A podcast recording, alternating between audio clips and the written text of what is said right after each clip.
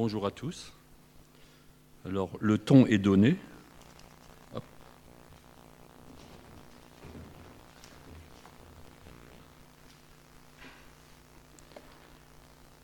Toute chose concourt au bien de ceux qui aiment Dieu.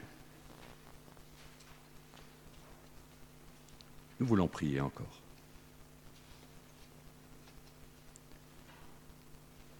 Père, nous voulons te remercier pour ces instants précieux sous ta parole. Et nous te demandons que ton Esprit Saint agisse, parle ce matin. Seigneur, qu'il purifie nos pensées, nos cœurs, et que ta parole puisse vraiment s'imprégner en nous.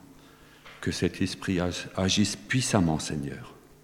Nous ne sommes pas dépourvus, tu nous l'as envoyé quand tu es parti au ciel. Et tu as vraiment demandé à ce que nous aspirions à être entraînés, couverts par cet Esprit Saint. Amen. Romains 8, 28 à 31. Nous savons du reste que toute chose concourt au bien de ceux qui aiment Dieu, de ceux qui sont appelés selon son dessein.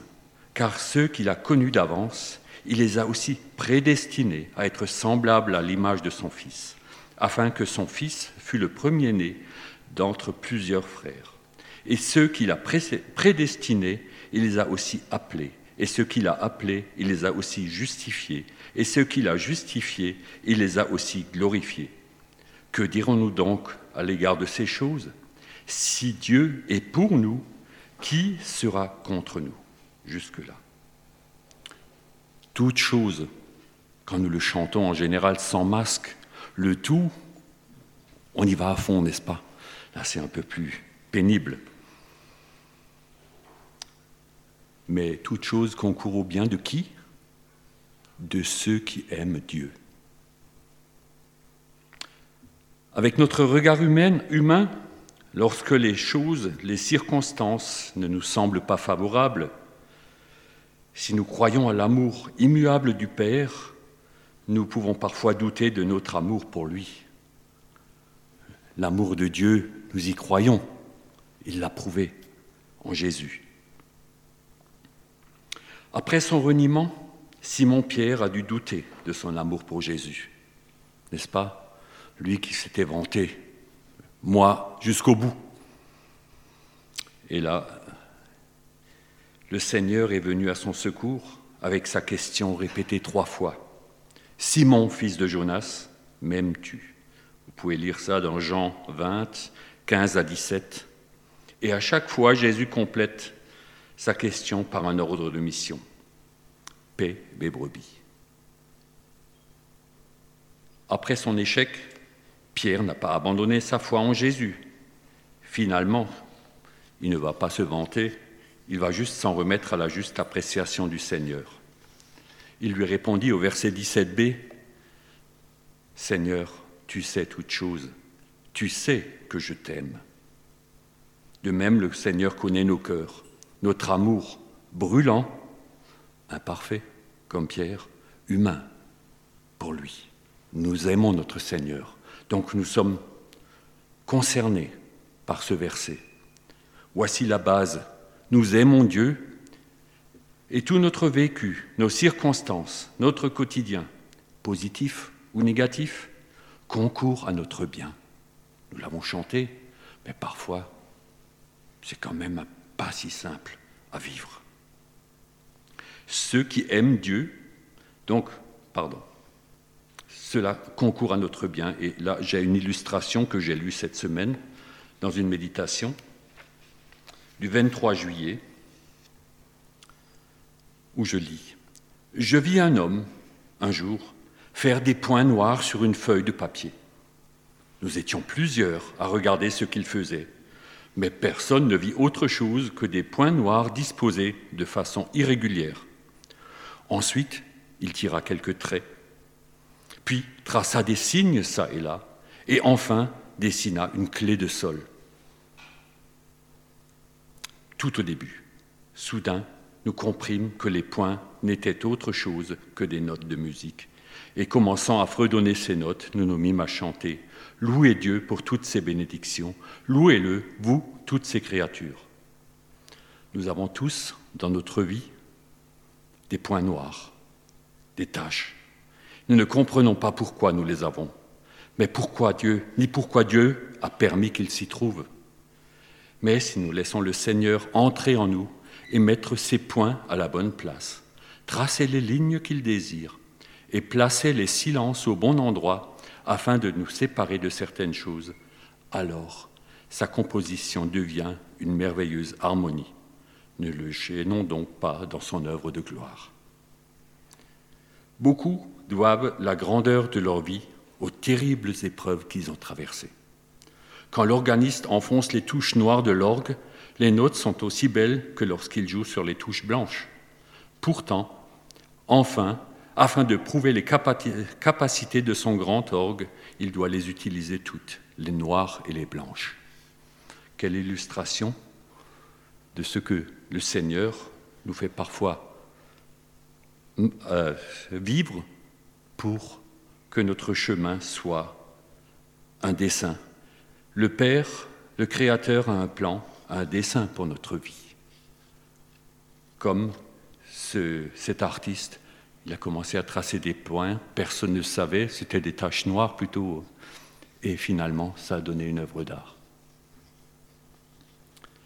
Ceux qui aiment Dieu sont prédestinés, nous l'avons lu. Ça ne veut pas dire que de tout temps, mais Dieu a prévu un plan pour ceux qui aiment Dieu. Leur chemin, leur vie est orchestrée par un Créateur, un Sauveur aimant. Nous ne voyons qu'une infime partie du plan qui se déroule. Quand vous avez un grand plan de grands bâtiments, c'est des rouleaux. Et puis au fur et à mesure que vous cherchez quelque chose, vous en enroulez un, vous déroulez l'autre. Et c'est ça notre quotidien, alors que Dieu a la vue d'ensemble d'une vie. Nous ne voyons que chaque instant de chaque jour. Demain, nous oublions déjà parfois.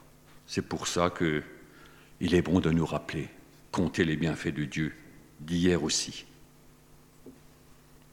Un exemple de l'enjeu d'un vécu, du vécu d'un homme qui aimait Dieu. Job 2, les versets 3 à 10.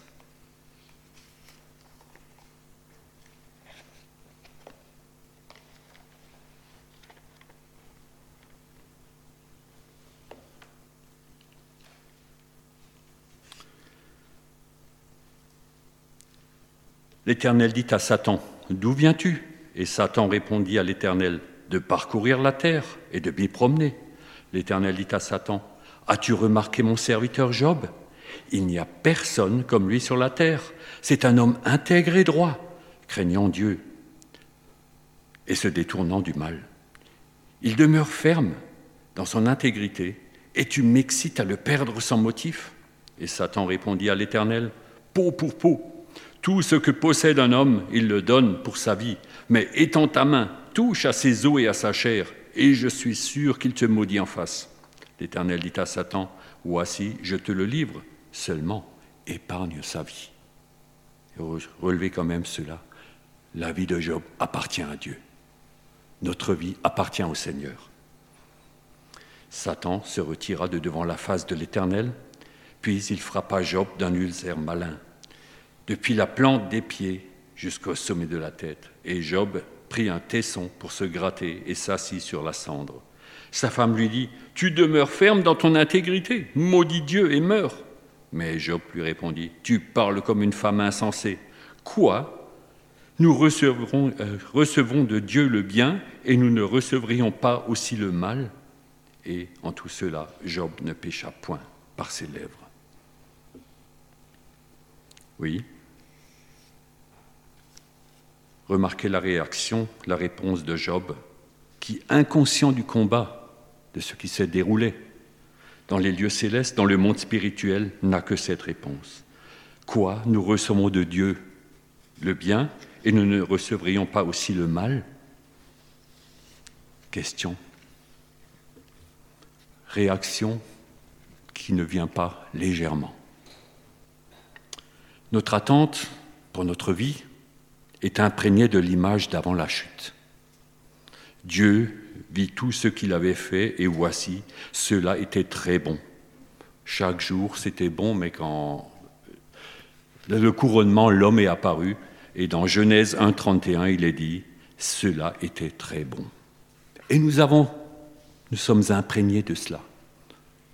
Nous pensons que tout devrait se dérouler comme au paradis.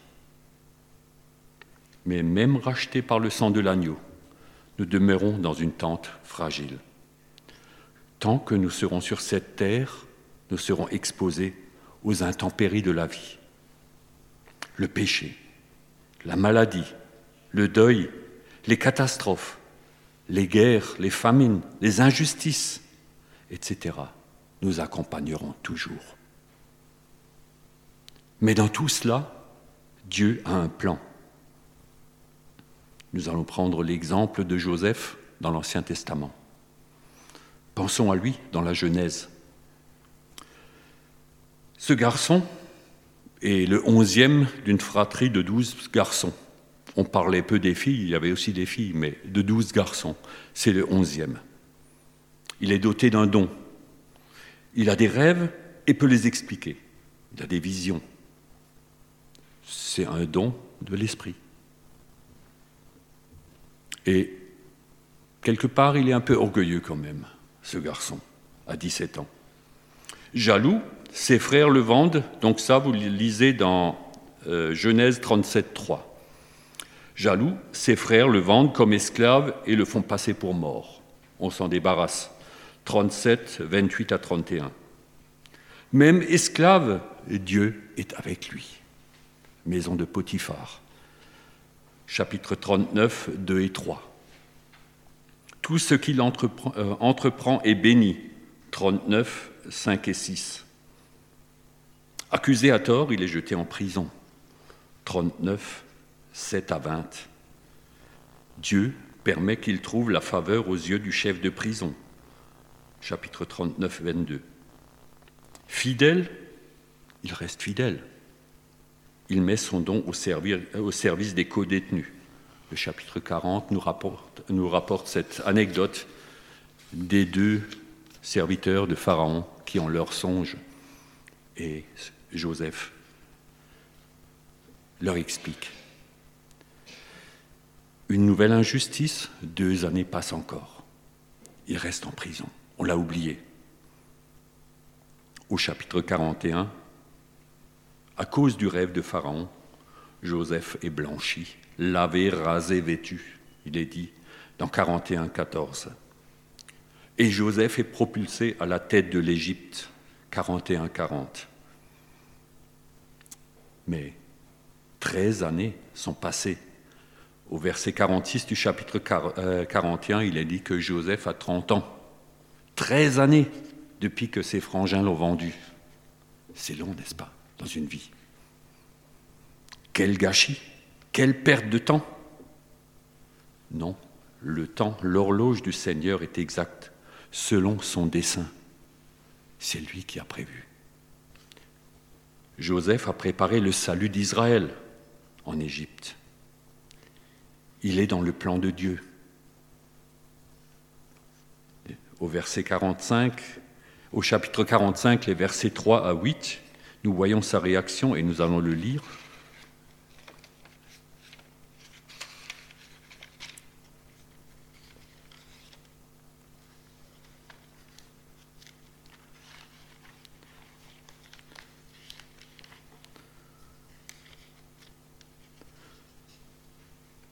au, verset 40, au chapitre 45, 3 à 8. Joseph dit à ses frères, Je suis Joseph. Mon père vit-il encore? Mais ses frères ne purent lui répondre, car ils étaient troublés en sa présence. Joseph dit à ses frères, Approchez-vous de moi. Ils s'approchèrent. Il dit, Je suis Joseph, votre frère, et que vous avez vendu pour être mené en Égypte. Maintenant, ne vous affligez pas, ne soyez pas fâchés de m'avoir vendu pour être conduit ici, car c'est pour vous sauver la vie que Dieu m'a envoyé devant vous. Voilà deux ans que la famine est encore est dans le pays, et pendant cinq ans encore, il n'y aura ni labour ni moisson. Dieu m'a envoyé devant vous pour vous faire subsister dans le pays et pour vous faire vivre par une grande délivrance. Ce n'est donc pas vous qui m'avez envoyé ici, mais c'est Dieu, il m'a établi père de Pharaon. Ça donne à réfléchir, n'est-ce pas? Mais quelle épreuve pour Joseph pendant ces années? C'est incroyable. Et il a vécu jour après jour, instant après instant, mais il est resté dans la présence de Dieu. Il ne comprenait certainement pas. La femme de Potiphar l'a accusé à tort du pire qu'on pouvait l'accuser et il se retrouve en prison. Et il est fidèle. Dieu a un plan pour ma vie. Il a son dessein, son projet.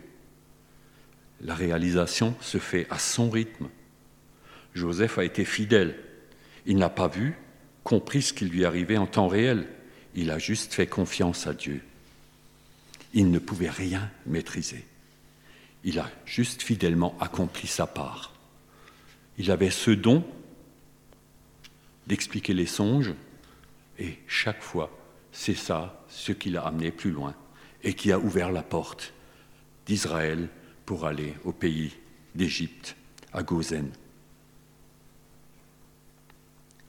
Dieu nous laisse une promesse.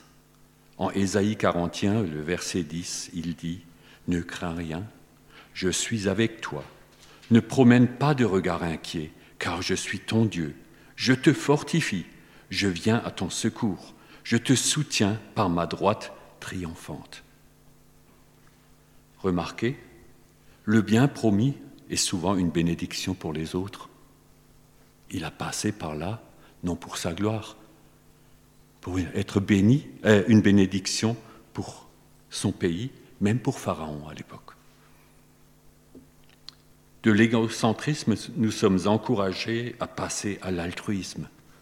Là, si nous sommes bénis, si nous sommes une bénédiction pour les autres, quelle paix les gens heureux sont ceux qui sont en bénédiction pour leur prochain. Et souvent, nous cherchons notre confort, nous cherchons notre bien-être, comme les chemins que nous avons vus tout à l'heure. Et le Seigneur attend juste que nous marchions dans ses pas.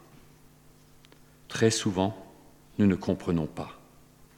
Et nous pouvons nous approprier Romains 8, 28 comme une promesse irréversible. Toute chose concourt au bien de ceux qui aiment Dieu. Et les circonstances ne sont pas toujours favorables, mais le Seigneur a sa main dessus. Amen. Prions encore.